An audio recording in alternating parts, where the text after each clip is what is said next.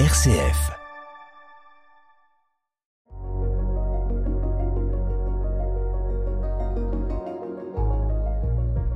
Père Spiegel, euh, merci beaucoup de venir, euh, je dirais pour la première fois, parler avec moi dans l'émission La joie de l'appel. Bonjour Père Spiegel. Bonjour, c'est la première fois effectivement que nous nous retrouvons dans ce cadre-ci. Voilà. Eh bien Père Spiegel, vous êtes marnais et vous êtes chalonnais. Oui, je suis né à Chalon il y a déjà quelques années, puisque j'ai 83 ans et dans quelques jours j'aurai 84. Voilà, donc vous faites partie de cette génération des gens et des prêtres qui ont euh, 84 ans cette année, en 2021. Oui, voilà, oui. vous êtes un- quelques-uns. hein. Oui, Voilà, donc euh, Père Spiegel, euh, vous êtes né à Chalon. Quelles évolutions vous avez vues dans la ville de Chalon depuis euh, votre adolescence, disons? Ben, au point de départ, euh, les souvenirs les plus anciens que j'ai, c'est ceux de la destruction de tout ce qui était entre la rue Grande Étape et la rue Garinet, et qui a été détruit donc euh, à la guerre. Et quand euh, j'allais de la rue des Meules où j'habitais jusqu'à Pasteur où on avait beaucoup de rencontres à la Maison des Œuvres, on traversait les décombres. Et vous alliez à la Maison des Œuvres pour quoi faire à cette époque-là? Eh ben, j'y allais pour plusieurs raisons, parce que je faisais partie de la gymnastique avec Fernand Allot. Je faisais partie aussi de, du solfège avec euh, Monsieur Pierrard, le père de l'évêque. Euh, J'allais aussi euh, à la Maison des Œuvres pour les réunions des cœurs vaillants et comme j'étais chef d'équipe des réunions de chefs d'équipe des cœurs vaillants, Oui, ça faisait- beaucoup. euh, c'est beaucoup de travail. Voilà, beaucoup de travail, beaucoup de responsabilités aussi, je Oui. suppose, déjà à cette époque-là. Et alors, euh, donc, euh, la ville de Chalon, elle a été détruite, euh, je dirais, euh, fortement. Euh, il y a certains quartiers qui ont été détruits, il y en a d'autres qui ont été reconstruits, je suppose, Oui, il ensuite. y a beaucoup qui ont été reconstruits depuis, évidemment. Mais au point de départ, c'était donc euh, les décombres du centre-ville. Et puis petit à petit, ça s'est construit dans la périphérie. D'accord. La cathédrale, elle, elle a été détruite, elle a été bombardée, elle a... Bon, euh, elle a été atteinte un petit peu, mais enfin, euh, euh, le gros, le gros œuvre est resté, quoi. Le gros œuvre est resté. Oui, oui. Et au niveau des, des rues, je dirais, bon, il y a des rues qui ont changé de nom. euh, pourquoi Comment euh, Bon, les rues ont changé de nom parce qu'il y a eu des, des personnes plus, plus récentes qui sont venues. Par exemple, euh, Irénée de Lévac, Oui. qui était un ancien maire de Chalon, qui a eu sa rue. Après ça, il y a eu la rue La Forêt, etc. Il y a eu beaucoup de noms qui ont, euh, qui ont changé à ce moment-là. Et puis, moi qui étais près de la rue Saint-Loup, elle est devenue la rue des Martyrs de la Résistance. Oui. Oui, oui, oui, oui. La rue Saint-Jacques est devenue la rue Léon-Bourgeois. D'accord. Donc tous les anciens vont pouvoir euh, raisonner à ce que vous êtes en train de me partager. Ben, euh, parce que- oui. certainement, certainement. Et alors, euh, à quel âge éventuellement, pouvez-vous me dire, à quel âge avez-vous ressenti le, la vocation, l'appel du Seigneur à être prêtre? Eh bien, quand j'étais à l'école maternelle rue des Récollets, je disais déjà que je voulais être prêtre. Ah oui. Et donc, euh, ça a suivi son cours, et puis je suis rentré au petit séminaire à 10 ans, euh, en 1948. D'accord. Et le petit, le- il était où le petit séminaire? Eh bien, à l'épaule d'Oumer, D'accord. qui est Ah. devenu maintenant une annexe de l'hôtel de région. Oui, oui. Eh oui. Et vous étiez nombreux à cette époque-là à entrer On comme... On est rentré à 11. Oui. Euh, Sur les 11, euh, je suis le seul rescapé, puisque euh, il y en a un autre qui était aussi de mon cours et qui est, qui est mort en Algérie, pendant la guerre d'Algérie. Donc, euh, je suis le seul rescapé de, des 11 de, de premiers. Voilà. Et puis euh, ensuite, après le petit séminaire, euh, vous êtes entré au grand séminaire, je Au grand séminaire, oui. Et c'était où? Ici aussi à Chalon? Euh, juste à côté, oui. Juste à côté. Oui, il y avait un mur à, à traverser, puis c'est tout. Oui, oui. Et alors, euh, comment ça se passe une journée au, grand séminaire à cette époque-là? Parce qu'aujourd'hui, c'est sans doute plus la même chose. Ah ben, à cette époque-là, bon, on se levait à 6h moins le quart pour euh, la gymnastique jusqu'à 6h. Ah oui Après ça, avait le temps d'oraison, la messe, et puis après ça, les, les premiers cours. Et, euh, L'après-midi, ben, il y avait les, les cours de l'après-midi, puis le, les études, et puis c'est tout. Il n'y a Oui. rien de particulier. Et vous avez trouvé que vous étiez bien préparé quand vous êtes passé, je dirais, après votre ordination dans une paroisse? Est-ce que vraiment le séminaire prépare à tout ce que l'on rencontre après en pastoral, euh, en tant que prêtre, en tant que curé, en tant que vicaire? Ce qui m'a plus préparé, d'une certaine façon, c'est les deux ans que j'ai passés en Algérie, où le curé étant décédé, on, on était à quatre séminaristes dans le régiment, et on animait un temps de prière tous les dimanches, en chantant euh, ce qui était commun à l'époque, c'était le chant grégorien, et puis les lectures. Oui, Et donc, on avait déjà un avant, un avant-goût de ce qu'allaient être les, les prêtres euh, manquants oui. dans, dans la, la suite de- des événements, quoi. Ah oui. Et ça, ça, a donc- ça a donc marqué, je suppose, votre vie, euh, votre vocation aussi, ce oui. séjour en Algérie. Parce qu'on on se retrouvait pour prier, puis pour dire le chapelet, effectivement, et puis éventuellement, on était même appelé pour euh, aller célébrer des obsèques d'un, Eh de quelqu'un qui était mort au combat, et Ah oui. on allait faire plusieurs euh, dizaines de kilomètres pour aller à Tébessa pour euh, ces célébrations. Et vous étiez dans quel corps d'armée? J'étais au 15-2, c'est-à-dire le 15e, 152e régiment euh, d'artillerie, D'artillerie. D'accord, d'accord. Oui, oui, oui. ou oui. d'infanterie mécanisée plus exactement. Ah oui, bon. Et donc, euh, je dirais ensuite, euh, que, vous- que faites-vous après votre ordination? Où allez-vous? Où êtes-vous nommé euh, Envoyé en mission? Alors, j'ai aussitôt mon ordination, j'ai eu quelques temps de, de libre, ce qui m'a permis d'aller au congrès eucharistique euh, euh, d'Angers, où on a pris en particulier le chant Nous chanterons pour toi, Toi, Seigneur, Seigneur. qui était un petit peu le, le, le chant de, de, la, de la réalisation. Oui. Et puis alors après ça, au bout d'un an, j'ai quitté. J'avais d'abord été euh, vicaire à Saint-Pierre-Saint-Paul-d'Épernay avec Maurice Lebar. Et puis après ça, c'était au bout d'un an, c'était donc la mission de Chalon. Donc j'ai été nommé à Chalon pour la mission et j'étais à ce moment-là vicaire euh, des garçons à la cathédrale après André Thomasin, André Solaire étant le vicaire des filles. Ah oui. Ah oui. Avec, Parce qu'il n'y euh, avait pas du tout de connexion entre les filles et les garçons à cette époque-là Ah ben non, ça se faisait pas. Euh, chacun, chacun son domaine. Oui. Alors, le, mon curé, c'était Joseph Thierry, qui est devenu après ça vicaire euh, général. Et puis, j'ai été remplacé. euh, après lui, c'était Louis Rousselot, qui a été mon professeur quand j'étais au séminaire, Ah oui. professeur de dogmatique. Et puis, je- j'y suis resté euh, au bout de 13 ans, où j'étais vicaire bien heureux à, à, à la cathédrale, puisque ça m'a permis d'aller justement pendant la semaine sainte, comme euh, les séminaristes s'occupaient de la liturgie, euh, euh, j'ai profité de l'occasion pour aller en Terre Sainte pour passer la semaine sainte là-bas, Ah, formidable. payé par un- une paroissienne. Oui. Et puis donc, euh, au bout de 13 ans, j'ai dit à Monseigneur Bardone, je lui ai dit, ça je suis très bien où, où je suis à la cathédrale, mais ça fait déjà 11 ans que je suis là, il faudrait peut-être changer. Alors, euh, on a réfléchi ensemble, on a essayé de, de voir. Il m'a et comme lui était à ce moment-là l'évêque protecteur du Céphale, comité épiscopal France-Amérique latine, il m'a dit ben, euh, tu dois faire deux semaines, une semaine pour euh, ceux qui sont candidats pour l'Afrique et une semaine pour ceux qui sont candidats pour l'Amérique latine. Au bout des 15 jours, j'étais pas plus motivé d'un Ah côté bon que de l'autre, toujours dis- disponible d'une certaine façon. Et j'aurais dit ben, maintenant vous m'avez vu, à vous de dire. Ah oui? Alors, comme il y avait une paroisse euh, à Coroata qui avait été déjà deux fois euh, servie par des prêtres fidèles d'Onum diocèse de Lille, euh, j'ai pris le- la troisième position.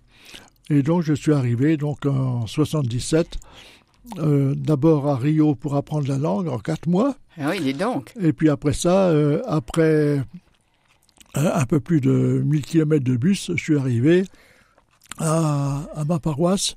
Je suis arrivé d'abord euh, à la capitale qui est, du diocèse qui était Saint-Louis de Maragnan, où je suis arrivé, grâce à Dieu, à une rencontre prêtre de- du coin. qui m'a permis d'avoir un premier contact. Et puis après ça, je suis reparti donc euh, à 350 km à la paroisse. Oui. Et alors pour y faire quoi? La Alors- mission pri- prioritaire, elle était laquelle? Ben, C'était d'assurer euh, la messe euh, le, le dimanche et puis de- d'être euh, à disposition des gens avec beaucoup de formations. Beaucoup de formations des laïcs qui se réunissaient beaucoup plus fréquemment que pour les messes parce que de chaque village, il devait y avoir dans les 60 villages, Ah oui. il y avait des délégués qui étaient responsables à la fois de la vie habituelle, de, pour les récoltes, pour les semailles, Oui. Pour les constructions d'églises ou, d'écoles ou de centres, euh, euh, centres sanitaires, tout ça se faisait à ce moment-là. Et donc j'étais là pour euh, les, les aider, les appuyer. Et ça s'appelle comment quand on est envoyé euh, de France dans un pays étranger euh, Ça a un nom. euh, la- Fidei Donum. Voilà. Fidei Donum, d'abord c'était un nom qui concernait l'Afrique, et puis après ça, ça a été élargi à l'Amérique latine. D'accord. Et donc euh, c'est à ce titre-là que je suis parti. Ah oui, ce titre-là. Et donc, euh, quelles ont été vos, vos découvertes euh, majeures, je dirais, lors de vos... Parce que vous avez fait deux séjours, si je me souviens bien. Oui, Hein? j'ai fait un premier séjour euh, de 77 à 83. Je suis rentré après ça, au bout des six ans euh, à peu près euh, normaux, Oui. si on peut dire. J'ai été curé pendant 11 ans à Saint-Antoine et deux ans à Sainte-Thérèse. Et puis au bout des 13 ans, l'évêque dont j'étais vicaire général au Brésil m'a demandé de faire du rab. Ah oui. Alors, Monseigneur euh, euh, Bardone m'a dit, ben, je ne suis pas contre, mais comme tu as cette responsabilité en dehors de la paroisse, trouve-toi des sept remplaçants et puis je te laisserai partir. D'accord. Alors, ce que j'ai fait, et puis donc euh, je suis reparti en 96 pour euh, quatre années supplémentaires. Ah oui. Alors, c'est là, ma question, c'est qu'est-ce que... Je dirais, quelles, quelles ont été vraiment les joies, les espérances que vous avez ressenties, que vous avez vécues en étant là-bas? Ben, c'est d'abord l'attention à la parole de Dieu. Parce que vraiment, euh, toute la, non seulement la liturgie, mais la réflexion des, des gens se faisait à partir de la parole de Dieu qu'ils euh, qu'ils lisaient, qu'ils essayaient de commenter. Et par exemple, le dimanche, il y avait la messe le matin à 6h30 parce qu'à cause de la chaleur, Ben il oui. fallait que ce soit de bonne heure. Oui. Mais l'après-midi, les gens se retrouvaient par quartier pour dire ben, ce qu'on a entendu ce matin, comment est-ce qu'on peut l'appliquer dans notre quartier? Ah. Et donc, j'allais retrouver telle ou telle euh, famille pour dire ben, qu'est-ce que, où est-ce que vous en êtes de votre réflexion? D'accord. Est-ce que les oasis euh, que, qui sont proposées ici aujourd'hui dans le diocèse de Chalon, ça ressemble un petit peu à ça? Parce que Oui, ça ressemble tout Oui. à fait à ça, de, de se- à- de s'approprier la parole de Dieu, puis de voir surtout comment on la met en pratique. Oui, Parce que ça risque d'être simplement de la théorie ou Oui. de, un commentaire un petit peu abstrait, alors que là-bas, c'était important, c'est de dire, mais, et, maintenant, qu'est-ce qu'on fait? Oui, Ne serait-ce que, par exemple, pour la préparation des messes le vendredi, qui se faisait à plusieurs euh, laïcs, oui. euh, là, ça se terminait par et maintenant qu'est-ce qu'on va dire aux gens pour qu'ils le mettent en pratique? Voilà. Oui, Voilà. oui, oui. C'était donc très concret par rapport Bon, à... donc la parole de Dieu en premier, vous dites, et Oui. puis après ça, bon, la rencontre avec les gens, je suppose ça. aussi, ça a dû oui, vous le, fait de, de- le fait de, de se mettre euh, ce qu'on appelle le mutiron, c'est-à-dire qu'on se met ensemble non seulement pour euh, les semailles ou les, les vendanges, mais pour, pour tout faire, Oui, oui. que ce soit la construction d'une chapelle ou une école, etc. Ah oui. Alors, quelle est la réaction quand on rentre euh, d'un tel pays euh, en France? Parce que la France a changé pendant que vous étiez parti Oui, tout ce temps-là. Alors, comment vous l'avez retrouvé et quelles ont été peut-être un peu les difficultés que vous avez pu éprouver en rentrant? Ben, les difficultés, c'est, que les gens restent toujours un petit peu euh, réticents à prendre une responsabilité finalement, parce qu'ils sont bien d'accord pour euh, écouter la parole de Dieu, mais pour la mettre en pratique ici, c'est pas toujours aussi facile que ça pourrait, on pourrait l'imaginer. Oui, oui, oui, oui. Bien. Alors après, euh, donc ça a changé des choses en vous. Oui. Hein euh, qu'est-ce qui a changé spécifiquement? Qu'est-ce que vous diriez que ça a changé ce séjour là-bas au, Brésil? En vous? Ben c'est de voir comment cette parole de Dieu est, est, à ressasser, à, méditer. Euh, ce qu'on appelle la lecture divina, c'est un petit peu de, de, ressasser un petit peu cette parole de Dieu pour jusqu'à ce qu'elle nous atteigne, qu'elle nous dise ben, finalement, et, toi, qu'est-ce que tu vas faire? Bon, et c'est à ce, à ce moment-là qu'on arrive à trouver son, sa place. Eh bien, Père Spiegel, nous allons faire une petite pause musicale. Et si on prenait Nous chanterons pour toi, Seigneur Très bien.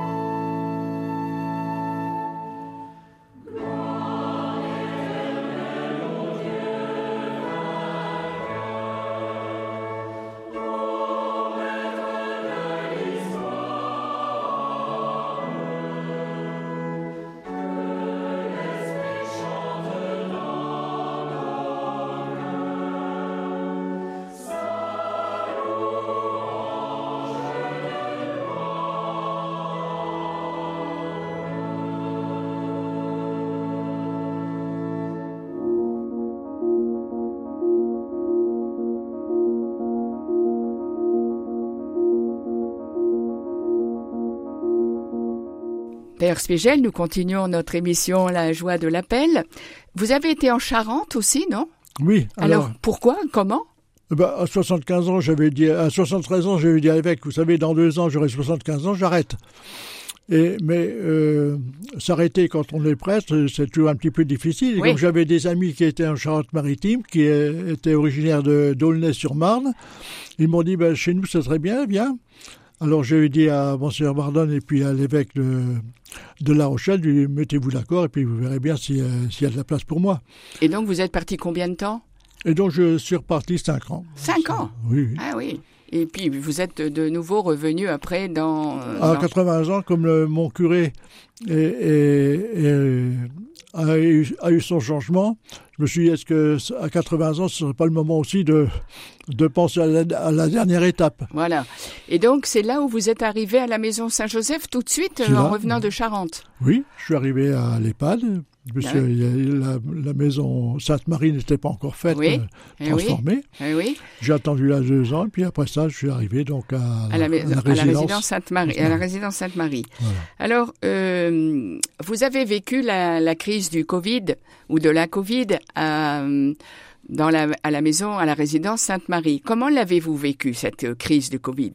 Comme elle est passée à côté, euh, on n'en a pas souffert. Oui, personne ne l'a eu à la non. résidence Sainte-Marie. Non, non. Vous avez pu euh, avoir de la, des animations, euh, des, des Eucharisties à enfin, dans la chapelle de l'EHPAD. Est-ce que ça a, tout ça, a, la vie normale a continué? La, la, nouvelle a, a, continué puisque nous, on allait à la chapelle Saint-Joseph, sur la rue Saint-Joseph, où il n'y avait pas de communication étroite entre l'EHPAD et, et l'Eucharistie. Oui, et mais vous avez dû quand même euh, être un peu séparé des gens que vous avez pu voir euh, avant la, la, crise. Ah bah oui, quand, quand j'avais l'occasion de, de m'y rendre, j'y allais volontiers, mais c'était pas fréquent. Oui, oui, oui, oui, oui. oui. Et qu'avez-vous entendu de, de les gens dire par rapport à la, crise Qu'est-ce qui vous a peut-être surpris ou qu'est-ce qui vous a permis de prier davantage Quelle espérance avez-vous eue pendant cette crise du Covid? Ben, les gens étaient sensibles. Je disais, chaque fois que je le pouvais, je disais la messe pour les malades. Donc c'était aussi une façon aussi de relier ceux qui souffraient à cette euh, réalité. Et puis en fin de compte, euh, ça s'est passé sans trop de problème, de ma part en tout cas. Et que, combien êtes-vous à, à la résidence Sainte-Marie actuellement ben, euh, Actuellement, on, a, on est sept personnes, mais il n'y a plus qu'une place de disponible sur les 21, euh, les 21 appartements. Ah, donc les gens vont arriver. Alors, oui, oui. Euh, que, sans doute que la crise du Covid n'a pas permis que les gens arrivent oui. euh, plus tôt. Que, ça, ouais, voilà. Et donc, vous participez aussi aux animations, parce que je crois savoir que les après-midi, peut-être pas tous les après-midi, mais il y a des animations. Le lundi et le, le, et le jeudi, il y a une animation qui est proposée qui est soit de la gym douce, soit euh, des, des, questions sur tel ou tel euh, événement de l'actualité. Euh, voilà. Donc voilà. On, on, est. Et vous on, y participez chaque fois que vous le pouvez. Voilà, c'est ça. Ah oui. oui. Et ça vous permet quand même de, de, connaître les gens, de pouvoir parfois placer un petit mot, euh, je dirais une espérance. Oui, euh... puis on a aussi les oasis qui permettent justement d'aller un petit peu plus loin dans la réflexion et beaucoup de personnes qui y participent euh, découvrent des choses qui, dont ils n'avaient même pas idée, des choses toutes nouvelles pour elles. Comme quoi, par exemple, euh, vous avez une, un gens, exemple des gens qui découvrent ce que c'est que les synoptiques, ce que c'est que euh, l'évangile, euh, des, des, choses toutes simples comme ça pour nous, alors que pour, euh, pour elles, c'est aussi une découverte à, à faire et à re, refaire. Ah oui. Eh bien, Père Jean-Marie Spiegel, nous arrivons déjà à la fin de notre émission. Vous voyez, ça passe vite, hein, oui. on n'a pas le temps de tout dire. Et une dernière euh, parole. Euh, quelle est votre espérance pour les gens avec lesquels vous vivez aujourd'hui? Bon, l'espérance qui, qui vit la même espérance que j'ai moi-même de, retrouver avec le Seigneur euh, euh, dans la paix, dans, dans l'inquiétude, euh, dans la sérénité finalement. Eh bien, Père Jean-Marie Spiegel, merci beaucoup. Euh, et puis peut-être à une autre fois, quand il y aura un peu plus de monde aussi dans la résidence Sainte-Marie. Et puis, euh, ben, continuer à avoir une belle et bonne retraite. Et puis, je vous souhaite euh, bon, une bonne rentrée. Merci beaucoup. Merci, Père Spiegel.